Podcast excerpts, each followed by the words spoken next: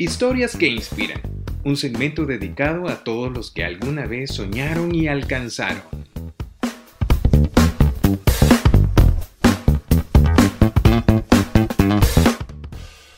¿Cómo empezó mi proyecto? Bueno, eh, hace varios años eh, me gustaba mucho escuchar un programa de radio y, me gustaba interactuar un poco con la audiencia en, Twitter, cuando Twitter no era tóxico todavía, y encontré que las cosas que yo ponía o las imágenes de referencia que yo usaba resultaban graciosas y eso me animó a, querer crear una, una, página. En aquel momento eh, la Mara anda diciendo era como el, el monstruo mediático de Facebook, entonces me, me, me, basé mucho en, en, en la forma de trabajo que la Mara anda diciendo tenía. Y que empezaba también, eran mis pininos como diseñador, entonces empecé a mezclar un poquito las dos cosas y empecé a hacer crecer, a tratar de hacer crecer el proyecto tanto en Twitter como en, Facebook. Y después de unas semanas, eh, bueno, en, Twitter pasé de seis meses, pero después de unas semanas en Facebook tuve el boom y pues gracias a Dios de ahí no, no, no hemos parado. Bueno, creo que esta pregunta se responde también con, con, parte de lo que dije anteriormente, pero pues obviamente me inspiró el, el, deseo de, de, querer hacer algo diferente. Siempre lo vi como un proyecto formal, o sea, siempre le puse el empeño como si fuese una empresa, como si estuviera haciendo un trabajo para, para una empresa.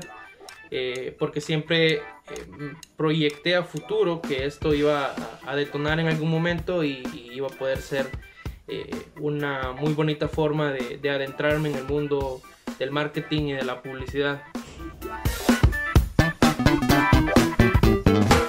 Creo que uno de los mensajes más importantes que le podría dejar a aquellos que quieren emprender, porque eso es un, al final es un tipo de emprendimiento y hay muchos otros tipos de emprendimiento, es que no tengan miedo, que, que se olviden del que dirán y que no escuchen a los detractores, porque cuando tenés un sueño, querés empezar algo, siempre va a haber una persona, va a haber un grupito que te van a querer truncar el sueño, que te van a decir, no, por ahí no, eh, eso ahí no se puede. Y como ejemplo, pues cuando yo tuve la primera idea, lo platiqué con un amigo y él pues me bajó un poco la moral, me dijo, no, ¿cómo vas a creer? ¿Cómo le vas a competir a la mar? Anda diciendo, ellos, ellos son un monstruo, tienen diseño, ta, ta, ta, ta, ta, y, realmente me desmoronó un poco y, y, dejé la idea de un lado. Lo platiqué con otro amigo y me dijo que sí me iba a apoyar, pero después ya no, entonces al final lo terminé haciendo por mi cuenta.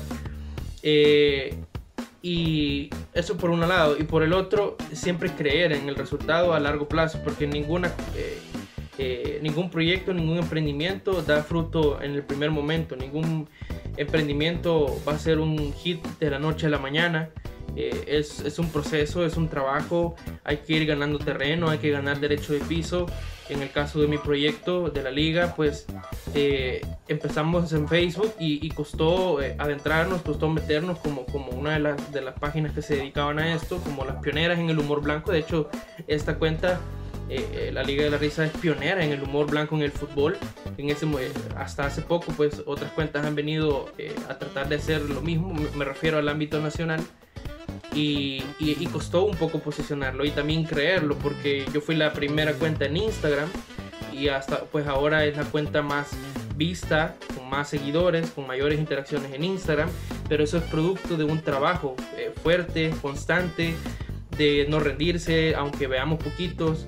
Cuando empecé, eh, ya después de un tiempo, un par de personas se acercaron, amigos que, ya eh, que supieron que, que yo era el que lo administraba y se acercaron para ayudarme. Me dijo uno de ellos, ¿para qué vamos a subir cosas a Instagram si apenas tenemos 5 likes, 10 likes? Y en ese momento era cierto, apenas, apenas y lográbamos eh, un, engagement. Y hoy por hoy la Liga de la Risa cuenta con más de 5 millones de personas alcanzadas al mes. Eso entre interacciones, entre personas que ven la imagen y no, no interactúan. Eh, y todo por no dejar de creer, todo por trabajar constantemente, no rendirse, no escuchar los detractores. Y una cosa importante es actitud, porque siempre, siempre va a haber un detractor, siempre van a haber malos comentarios.